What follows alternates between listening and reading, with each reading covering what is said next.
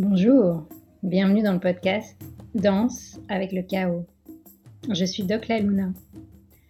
L'Inde, mon pays d'origine, m'a appris à danser avec le chaos, à faire des obstacles de la vie, des opportunités pour grandir. Après une carrière de médecin classique, je décide de quitter la blouse blanche. Je ne me retrouve plus dans les codes de notre société patriarcale, post-colonialiste. Les sujets qui me passionnent, se réapproprier les sagesses de son corps, de ses sens, de ses cycles, écouter les messages de son âme, incarner sa mission de vie et sa puissance, contribuer à partir d'un espace de guérison et d'alignement, être au service de la vie, déployer sa vision intégrative, incarner sa spiritualité dans ce monde. Ce sont des sujets que j'explore au quotidien avec les femmes de mon école, la Tribe Empowering School. Ce podcast pour moi, c'est un rendez-vous avec mon âme et avec toutes les âmes qui souhaiteront partager un espace de reconnexion, de célébration, malgré nos doutes et les temps incertains que nous traversons. Je vous propose de transformer le chaos qui fait peur en chaos créateur. Namasté. Aujourd'hui, j'ai la joie, l'honneur et euh, et une excitation d'accueillir euh, mon amie Camille Sfez pour euh, nous partager comment Camille danse avec le chaos. Merci Nathalie de m'accueillir. avec grand plaisir Camille. Juste avant de te donner le micro, j'ai envie de raconter aux personnes qui nous écoutent comment on s'est rencontrés, parce que ça remonte à, pour moi, une vie d'avant, j'ai envie de dire, c'était un moment de transition. Je me rappelle encore euh, que je commençais à chercher sur les cercles de femmes. C'était pas à cette époque, il n'y en avait pas tant que ça en région parisienne. Et je suis tombée sur les tentes rouges et je suis tombée sur toi et je me suis retrouvée à une tente rouge que tu animais chez toi. Et euh, voilà, là, il y a quelque chose qui s'est connecté. Puis après, euh, on a continué à, à se rencontrer à d'autres événements où justement on abordait ces questions du féminin, du masculin, des hommes, des femmes, de vivre en collectivité, euh, de revenir à notre nature profonde. Et tous ces sujets-là, c'est des sujets que nous partageons. Mhm. Et quand j'ai lancé le podcast il y a quelques temps là, et j'ai réfléchi aux personnes que j'ai envie euh, d'entendre sur ce sujet du chaos qu'on est en train de traverser, et un chaos auquel on ne pense pas forcément, qui est pour moi un chaos créateur. Euh, bah, forcément, j'ai pensé à toi, d'autant plus que j'ai eu la chance de recevoir ton livre, ton dernier livre, Vulnérable, euh, qui est sorti à l'automne dernier. Euh, et, pour moi, il y a plein de pépites dedans. Donc voilà. Est-ce que tu pourrais te définir, ma chère âme venue t'incarner dans un corps d'humaine? Ouais, me définir. Alors, ben. Hmm, alors, je vais, te, je vais te dire un peu comment ma, ma, carte de visite, on va dire. Euh, peut-être, c'est peut-être plus simple pour moi de commencer par là. Moi, je suis psychologue, donc euh, clinicienne. Je travaille aujourd'hui euh, en tant que thérapeute, mais j'ai aussi une partie de mes activités qui sont dédiées à des espaces de développement personnel pour les femmes. donc, tu parlais de la Tente Rouge de Paris que j'ai créée en 2011. Et puis, en fait, depuis, voilà, j'ouvre ces espaces de parole et de, je dirais, de prière. En tout cas, aujourd'hui, je le dis comme ça euh, pour que les femmes, euh, pour que les femmes puissent voilà, se déposer, déposer leurs paroles, s'entendre. Euh, et puis, c'est ce qui m'a amené aussi à écrire donc, ce second livre vulnérable et puis La puissance du féminin qui est sorti il y a quelques années. J'ai l'impression que c'est tellement figé et incomplet comme définition, mais bon, ça me permet peut-être de me situer pour ceux qui ne me connaissent pas. c'est bien, c'est tu nous, partages euh, ta partie terrestre. Oui, c'est ça. Mental a besoin de comprendre pour cerner, pour cadrer. Et après, le reste, je pense que ça va se révéler au fur et à mesure là, de notre échange. Mm. Mais d'ailleurs, tu vois, je trouve que ça a une belle transition. Un des rituels dans ce podcast, c'est que je propose à chaque fois une petite bulle de reconnexion. Ça, c'est quelque chose que j'avais observé euh, dans tout ce que je regarde moi sur les réseaux sociaux, où ça va toujours très vite, c'est toujours très intense. Et de prendre un temps juste de respirer ensemble, de se connecter à tout ce qui nous entoure. bah, j'aime bien guider ces petits moments. Et bah, là, comme j'ai une invitée, j'ai envie de te proposer, si tu te sens, de nous guider quelques minutes juste. Oui, super. Oui, avec plaisir. Une petite bulle où on ferme les yeux. Ouais. C'est ça? Ouais. Sauf si vous conduisez. Gardez les yeux ouverts. Gardez les yeux ouverts si vous êtes sur la route. Mais sinon, ok. Euh, je vais fermer les yeux aussi. Et puis, euh, je vous invite à fermer les yeux et à prendre euh, tout d'abord une grande inspire. Et puis à l'expire, laisser descendre la présence, l'attention dans le bassin, laisser descendre le souffle qui vous relie à la terre. Puis peut-être on peut le faire deux ou trois fois. Juste euh, prendre le temps avec ces allers-retours du souffle de nous poser, de nous installer ici et maintenant dans notre cercle, dans notre espace. Et puis, euh, en descendant dans cet espace intérieur, je vous invite tout de suite direct à plonger euh, au cœur du cœur de votre cœur, dans cet espace euh, de cet espace sacré, j'ai envie de dire, mais c'est comme cette cathédrale en fait, cet espace qui, a, qui est inviolé, qui est euh, l'espace de la gratitude, et juste de pouvoir euh, installer votre présence dans cet espace pour euh, voilà, être pleinement à l'écoute de notre échange.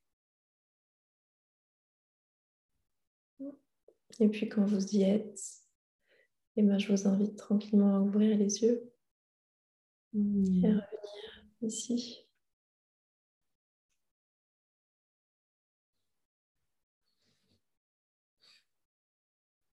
Merci Camille. Merci à toi. Ça me fait du bien de me poser là. Moi aussi, et ça me ramène à, à tous ces moments d'échange et de partage qu'on a vécu mm. dans nos vies antérieures. Mm. Et non, vraiment, tu es l'une des premières femmes qui m'a initiée, qui m'a autorisée à aller plonger dans ces profondeurs-là qui nous dépassent. Mm. Et euh, et danser avec le chaos, pourquoi, pourquoi j'ai eu envie de t'inviter ici? J'ai envie de savoir comment ça résonne pour toi, qui est une euh, prêtresse, j'ai envie de dire, de la déesse Vulnus.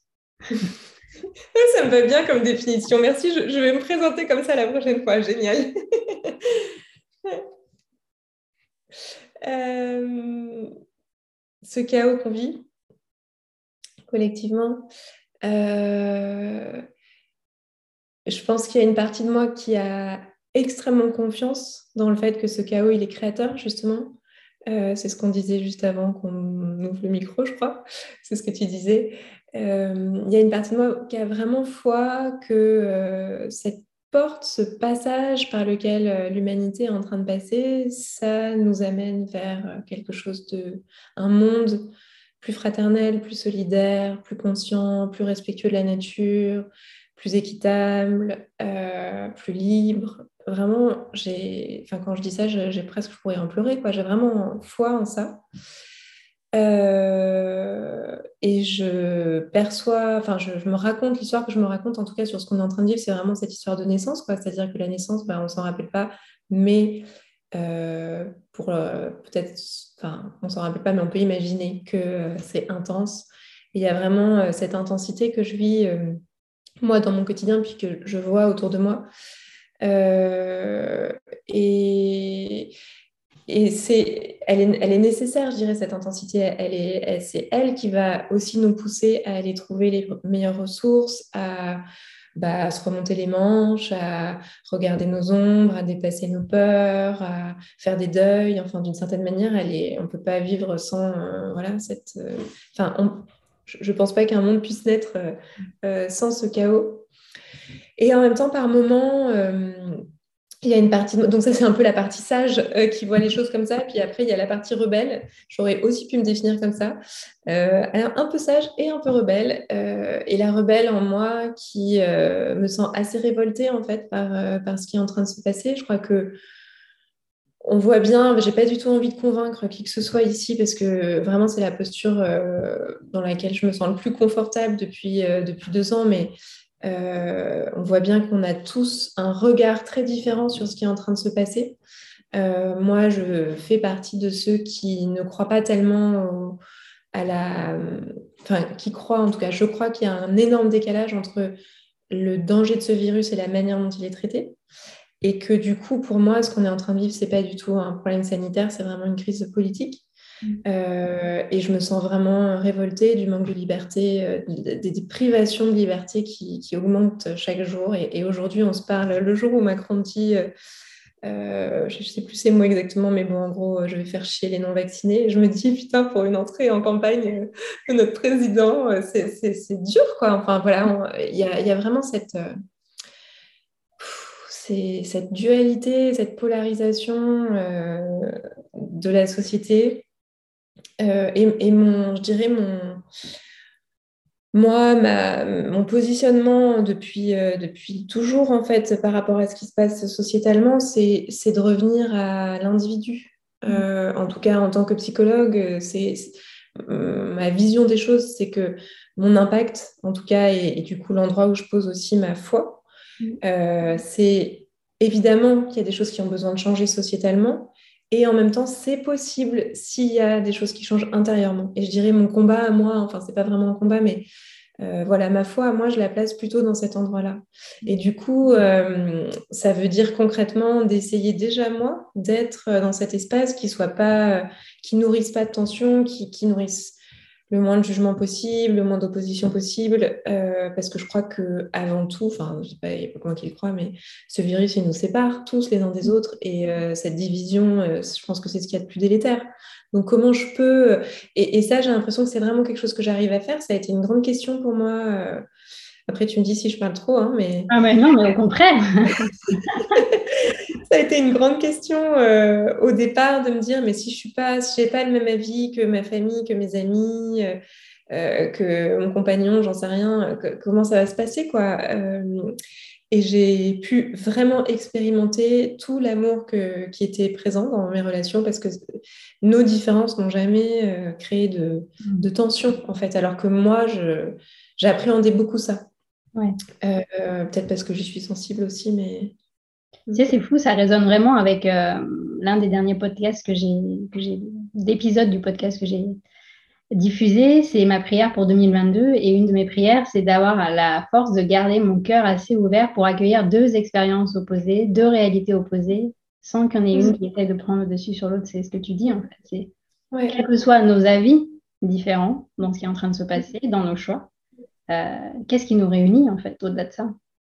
Oui, exactement. Et euh, c'est tout à fait, enfin, tu vois, je n'ai pas entendu cet épisode, mais c'est tout à fait cette image aussi. C'est vraiment, bah, pour que ce soit possible, il faut aimer plus, quoi. Aimer plus, ouvrir plus. Euh, euh, et, et, en fait, je pense que c'est assez facile. Enfin, je lisais tout à l'heure une citation de Marianne Williamson dans le livre de Florentine Donois Wang, qu'on connaît aussi tous les deux, L'intelligence amoureuse. Et euh, je n'ai plus exactement la citation, mais en gros, Marianne Williamson, elle dit euh, On n'est pas, on souffre pas de l'amour qu'on n'a pas reçu, mais on souffre de l'amour qu'on n'est pas capable de donner aujourd'hui dans le présent. Et en fait, ça m'a vachement parlé parce qu'il y a un endroit où, quand j'arrive à aimer plus, justement, je me dis Mais en fait, c'est hyper facile. Pourquoi est-ce que j'ai tenu tout ce temps avec cette fermeture? Tu mm. vois? Euh, bon, je sais pas si c'est très clair ce que je dis, mais moi, ça me Non, mais moi, ça me parle complètement. Il y a un truc qui fait. Euh, c'est de lâcher un peu le, mental qui est toujours accroché au passé pour revenir à là, ici, maintenant. Est-ce que je peux, devant cette situation, devant ce chaos qui soit extérieur ou intérieur, parce que comme tu l'as dit, en fait, c'est peut-être lié, hein, c'est bien. Est-ce que je peux avoir de l'amour pour tout ça? Oui, oui. Ouais. Euh, ouais, et du coup, le fait de pouvoir quand même euh, sentir qu'il y en a d'autres qui mettent de l'amour sur ce chaos, sentir qu'on est euh, plusieurs, nombreux à, avoir cet espoir, que ce chaos, ça donne une meilleure société, etc. Enfin, je pense que plusieurs, nombreux, même en fait, on est tous à, espérer ça. Euh, c'est soutenant aussi. C'est-à-dire que du coup, je vais me focaliser sur l'action, les actions que je peux avoir, le positif, pas donner trop de place à la peur. Et je pense que ça, ça change vachement de, choses. Quoi. Hmm. Hmm. Et en quoi, pour toi, est-ce que accueillir sa vulnérabilité, c'est un super pouvoir aujourd'hui? Ben, je crois qu'aujourd'hui, euh, on a beaucoup, on, se met à beaucoup à croire à ce discours que euh, si on est encore plus dans le contrôle, on va avoir encore plus de sécurité, ce mmh. qui est complètement, euh, je dirais, la conséquence logique de la montée de la peur. C'est-à-dire que face à cette montée de la peur, bah, j'ai envie d'avoir plus de sécurité. Du coup, je demande plus de contrôle. Enfin, ça, c'est, je veux dire, un, mécanisme de base euh, d'un processus psychique euh, évident. Quoi. Donc, du coup, on se met à croire qu'on pourrait faire un certain nombre de choses pour être en sécurité. Et euh, sauf que ce n'est pas possible. Et d'ailleurs, on le voit bien, hein. euh, ça ne marche pas. Euh, tout ce qu'on nous propose pour être en sécurité, ça ne marche pas.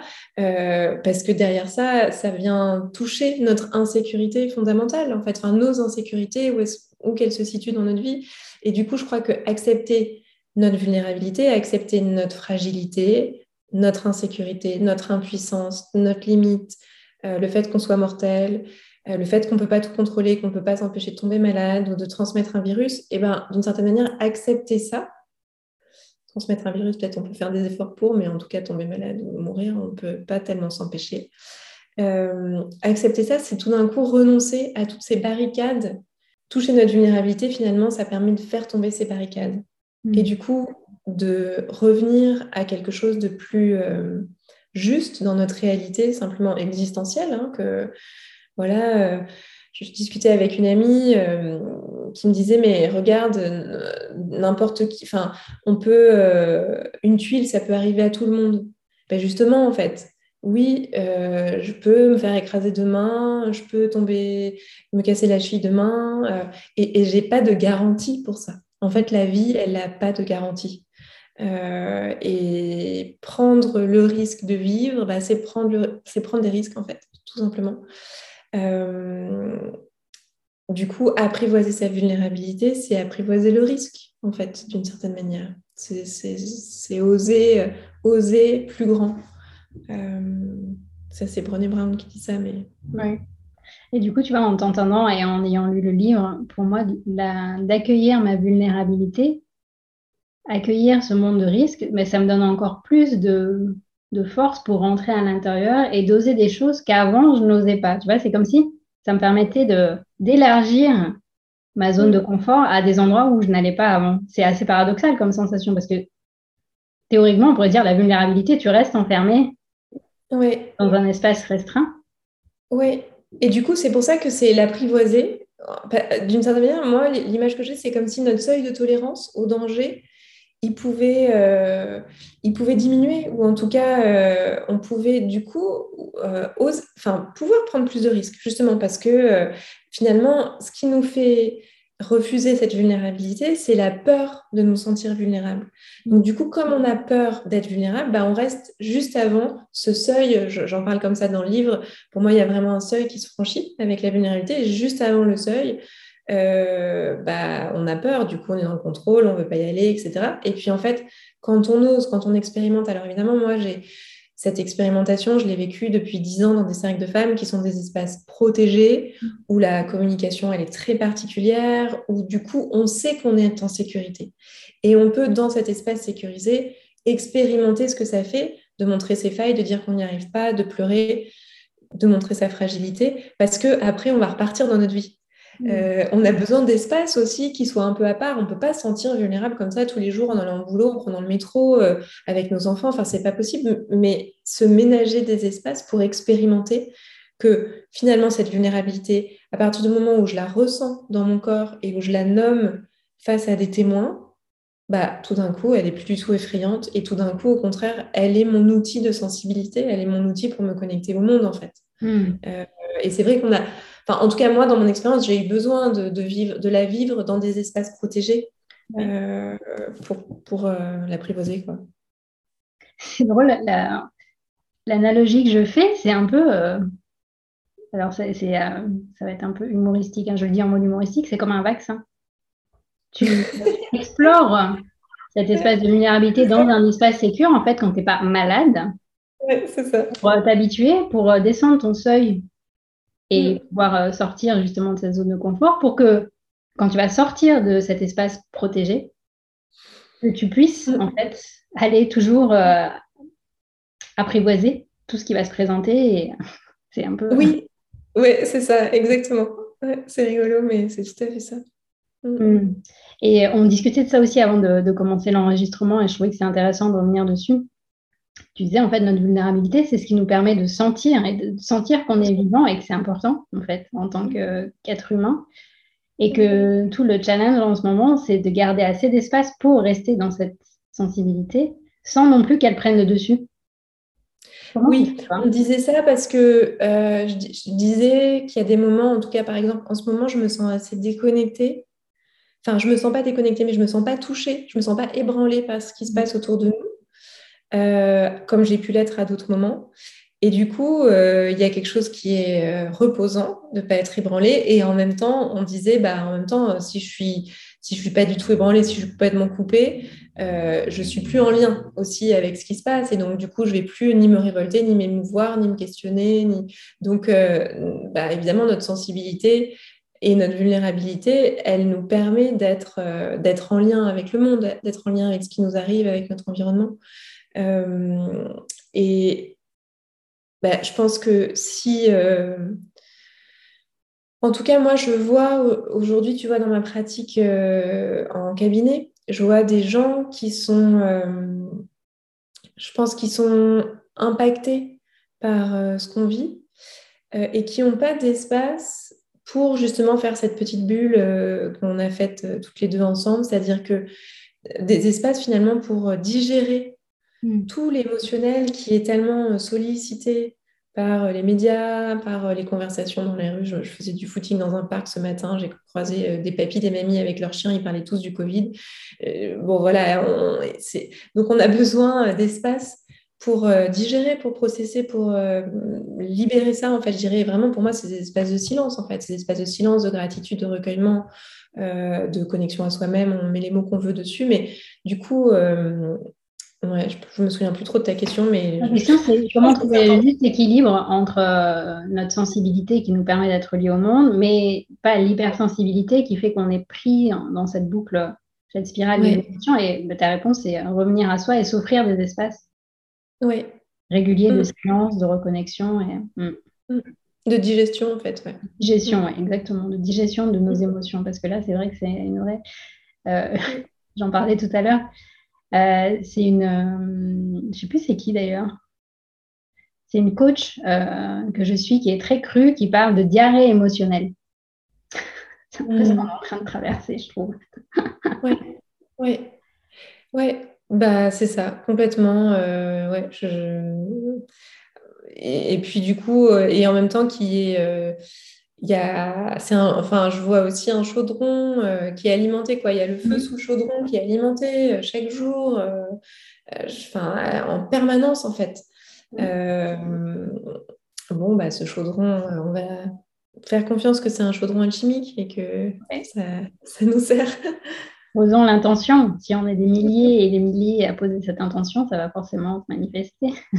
Mm, mm. en tout cas, je nous sens, enfin quand je parlais de la confiance tout à l'heure, euh, que ce qu'on traverse, ce chaos, il est créateur de quelque chose euh, de plus lumineux pour la suite. Euh, enfin, je ne sais pas trop ce que je peux partager ici publiquement, mais je, ouais, j'ai vachement confiance en ça, en tout cas. tu sais, une des raisons pour lesquelles j'ai créé un podcast, c'est justement sortir des filets de censure des réseaux sociaux. oui, non, mais c'est pas. enfin, moi, je nous sens vachement soutenus d'une certaine manière, mais je ne sais pas trop quelle réalité je mets derrière, mais en tout cas, je me sens vachement soutenue par ma foi. Voilà, c'est ça, je peux le dire comme ça, c'est peut-être plus euh, juste. Mais euh, euh, ouais, donc il y a une partie de moi qui doute pas du tout, en fait, hein, que ce soit pour le mieux. Ouais. Pour ce, ce, changement aussi, enfin, je pense beaucoup, voilà, tu sais, à ces gens qui mesurent les les vibrations de la Terre, euh, je crois qu'il n'y a aucune, euh, c'est pas vraiment des études scientifiques qui permettent de mesurer ça, mais c'est assez empirique, il y a des, outils de mesure, et puis on se rend compte que la Terre, elle vibre euh, bah, de plus en plus fort, beaucoup plus et de manière vraiment hyper exponentielle depuis quelques années et encore plus depuis quelques mois, etc. bon, bah voilà, on le sait aussi, hein, quand on fait une diète ou un travail avec les plantes ou un jeûne, enfin je sais pas, on change de vibration euh, en fonction quand on change son alimentation, enfin peu importe, et ça demande, euh, bah, ça libère les toxines, euh, ça, ça, fait mal dans les os si on a des tensions, enfin voilà, il y, a tout ce réajustement en fait de nos corps aussi qui doivent bah, suivre le rythme de cette, de cette montée vibratoire de la Terre. On est en train de vivre un reset vibratoire. Ouais, ouais, je le nomme pas comme ça, je sais pas, mais oui, probablement. Hmm, ouais. Et euh, peut-être dernière question, moi, qui me que j'avais vraiment envie de te poser euh, quand tu m'as fait rencontrer la déesse Vénus. Euh, comment elle est arrivée à toi? En fait, très euh, techniquement, empiriquement, euh, à force d'appeler mon manuscrit euh, vulnérable 1, 2, 3, 12, à un moment j'en avais marre, du coup je l'ai appelé Vulnus, mon manuscrit, vraiment quand j'ai pour l'enregistrer sur mon ordinateur. Et puis je l'ai envoyé comme ça à mon éditrice qui m'a dit, mais quand j'ai reçu ton texte, quand, enfin quand j'ai reçu la, pièce jointe, je pensais que tu avais inventé une, un, un, animal mythologique, enfin quelque chose qui s'appelait Vulnus. Et du coup, de là est venue l'idée euh, de créer cette déesse. Euh, et puis, du coup, bah, tout de suite, en fait, euh, voilà, c'était vraiment la déesse oubliée, quoi, la déesse qu'on avait arrêté de prier. et puis, ensuite, du coup, je me suis dit, en fait, finalement, c'est vraiment quand on est vulnérable, on a l'impression d'être tellement le seul à pas y arriver le seul à être anormal. Je parlais de ça avec mon fils ce matin. Je lui ai raconté quand j'étais ado, comme je me sentais pas bien dans ma vie et dans ma peau. Et il me dit, mais pourquoi tu te sentais pas bien, maman? Et je lui disais, bah oui, parce que je me sentais euh, différente des autres, en fait. Je me sentais incomprise, je, me sentais à côté de la plaque. Et donc, en fait, j'avais l'impression d'être la seule. Je pense qu'on a tous eu cette sensation-là. Hein. Mais dans cet état de solitude euh, et presque d'anormalité, je dirais, il y a plus, euh, on ne sait plus vers qui se tourner. Hmm. Euh, et donc, cette déesse, elle, je trouvais qu'elle venait aussi voilà, pour, pour tous les oubliés. quoi. C'est un peu l'amie secrète. Ouais, c'est peut-être. tu sais, l'enfant à qui on, parle quand on est petit, c'est ça. Peut-être, ouais. ouais, mais en tout cas, moi, ça m'a fait du bien d'aller à sa rencontre. Et, et franchement, ça me parle vraiment ce que tu dis de cette sensation de se sentir extraterrestre, anormal. Et, en fait, moi, la lecture de ton livre m'a permis de m'autoriser encore plus à être dans l'accueil de toutes les parties de moi et surtout celles où je me sentais isolée, seule euh, et que je jugeais moi-même en fait, mm. au-delà des regards extérieurs. Donc vraiment, c'est un beau cadeau à se faire. Merci. Je vous montre là, si vous regardez mm. sur YouTube avec Camille, qui euh, cette couleur te va très bien d'ailleurs, que tu portes. Ouais, c'est tout à fait exprès. le pull chaud euh, de l'hiver. Framboise. Et euh, ben, ma toute dernière question, c'est quels sont tes bébés projets pour 2022 mes bébés projets. Alors, j'ai un projet de programme pour Petit Bambou sur la vulnérabilité mmh. et un projet de formation en ligne euh, pour un média. J'en dis pas tellement plus euh, parce que mhm. c'est vraiment là, pour le coup, ce n'est pas tellement lancé. Euh, et puis surtout, en fait, moi, j'ai fait une formation l'année dernière en sophroanalyse que j'ai terminée là au mois de mars. Et du coup, j'ai vraiment envie, enfin, mon projet cette année, c'est vraiment de déployer ça et de d'installer en fait cette posture euh, de thérapeute en sophroanalyse et de voilà de sentir que je peux accompagner les gens qui viennent me voir. Pas que euh, en créant des espaces euh, dans les cercles comme je l'ai fait depuis dix ans mais aussi vraiment accompagner chacun avec sa problématique pour bah, voilà libérer transformer apaiser les choses. Donc c'est pas voilà c'est pas un projet grandiose mais pour moi c'est vraiment un projet qui me tient à cœur. si quand même ça fait partie de de ta mission et ça vient enrichir déjà ce que tu fais. Euh. Et dans tout ce que tu fais, moi je me rappelle, on avait expérimenté euh, il y a quelques temps que je t'avais interviewé du chant spontané avec toi. C'était un plaisir. Ouais, ça, ça continue à être là, toujours. ouais, c'est toujours présent. Mm. Ouais, donc bah merci infiniment Camille pour ce temps de partage ensemble dans, dans, nos vulnérabilités et, j'ai envie de dire dans la joie aussi, mm. Avec ce chaos, dans ce chaos. bah, merci à toi Nathalie de m'accueillir dans ton podcast. Avec grand plaisir. Et donc, si vous voulez aller plus loin dans l'univers de Camille, euh, donc euh, surveillez euh, la sortie dans Petit Bambou, mais surtout abonnez-vous au compte Instagram de Camille, où tu publies vraiment des posts très inspirants. on mettra aussi le lien de ton site internet pour suivre tes mm. actualités. Et puis, si vous habitez du côté de Bordeaux, c'est là où tu consultes. Oui, c'est ça, exactement. Mm. Mm. Yes. Ah, merci pour tout ça. Merci Nathalie pour cet échange. Merci. À très bientôt. Si vous avez aimé cet épisode, s'il vous a fait du bien, n'hésitez pas à liker, commenter, vous abonner sur votre plateforme d'écoute ou sur YouTube. Et n'hésitez pas à partager aussi. Peut-être que vous avez des personnes autour de vous à qui ça fera du bien. C'est grâce à vous que j'espère ce podcast pourra toucher toutes les personnes qui ont envie d'œuvrer dans ce nouveau monde qui va naître du chaos. Merci.